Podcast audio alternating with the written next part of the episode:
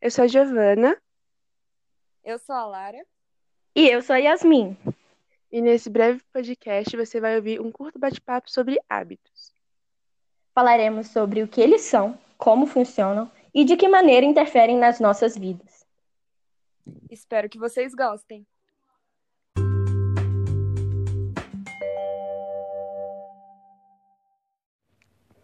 Então, o que, que são hábitos? Né? O que vem a ser hábito? Hábito nada mais é do que a forma com a qual nosso cérebro escolhe para ver ou para agir sobre algum tipo de atividade ou estímulo.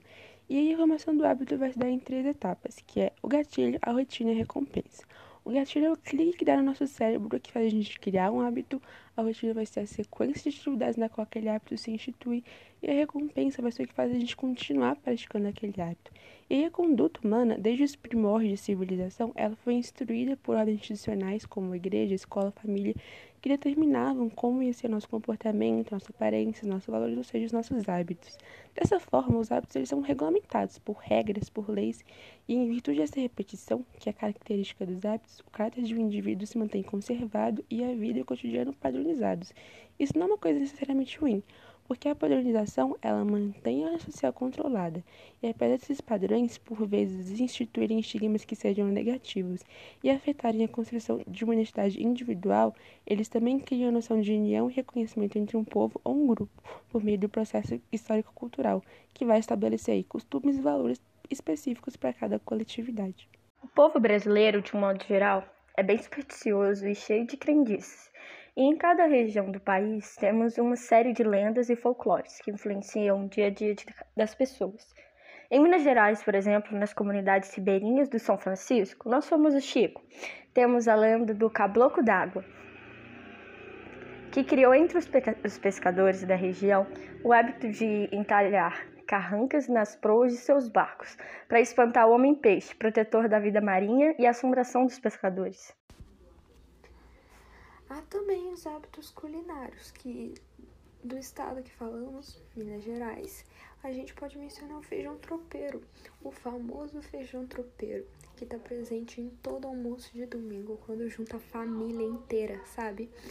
E esse prato é uma herança colonial, ele veio lá da época dos bandeirantes. Ele foi feito primeiramente para suportar as longas viagens que eles faziam e até hoje está presente na nossa cultura.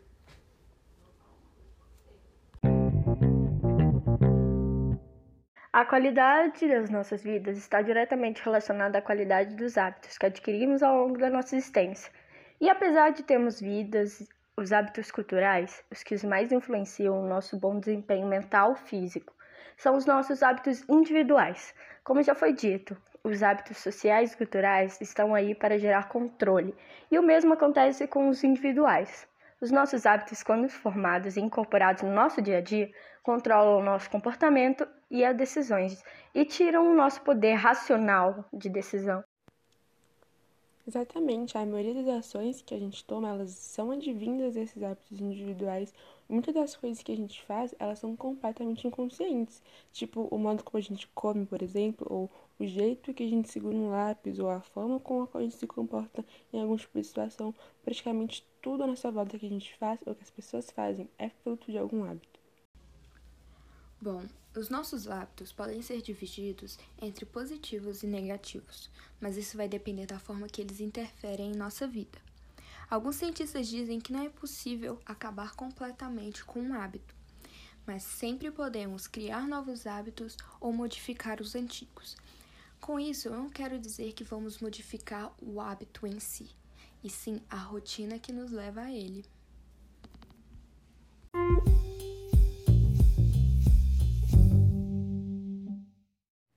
Muito obrigada pela atenção de vocês. Esperamos que tenham gostado do nosso podcast e que as informações e reflexões que nós trouxemos aqui tenham de alguma forma engrandecido vocês ou feito vocês refletirem sobre os seus próprios hábitos.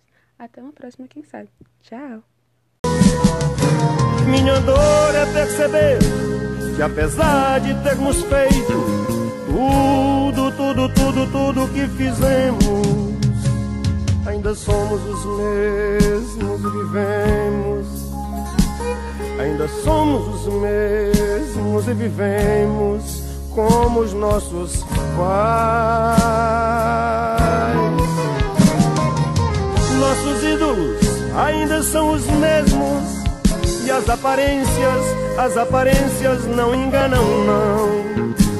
Você diz que depois deles não apareceu mais ninguém. Pode até dizer eu estou por fora, ou então que eu estou enganando. Mas é você que ama o passado e que não vê. É você que ama o passado e que não vê que o novo sempre vem.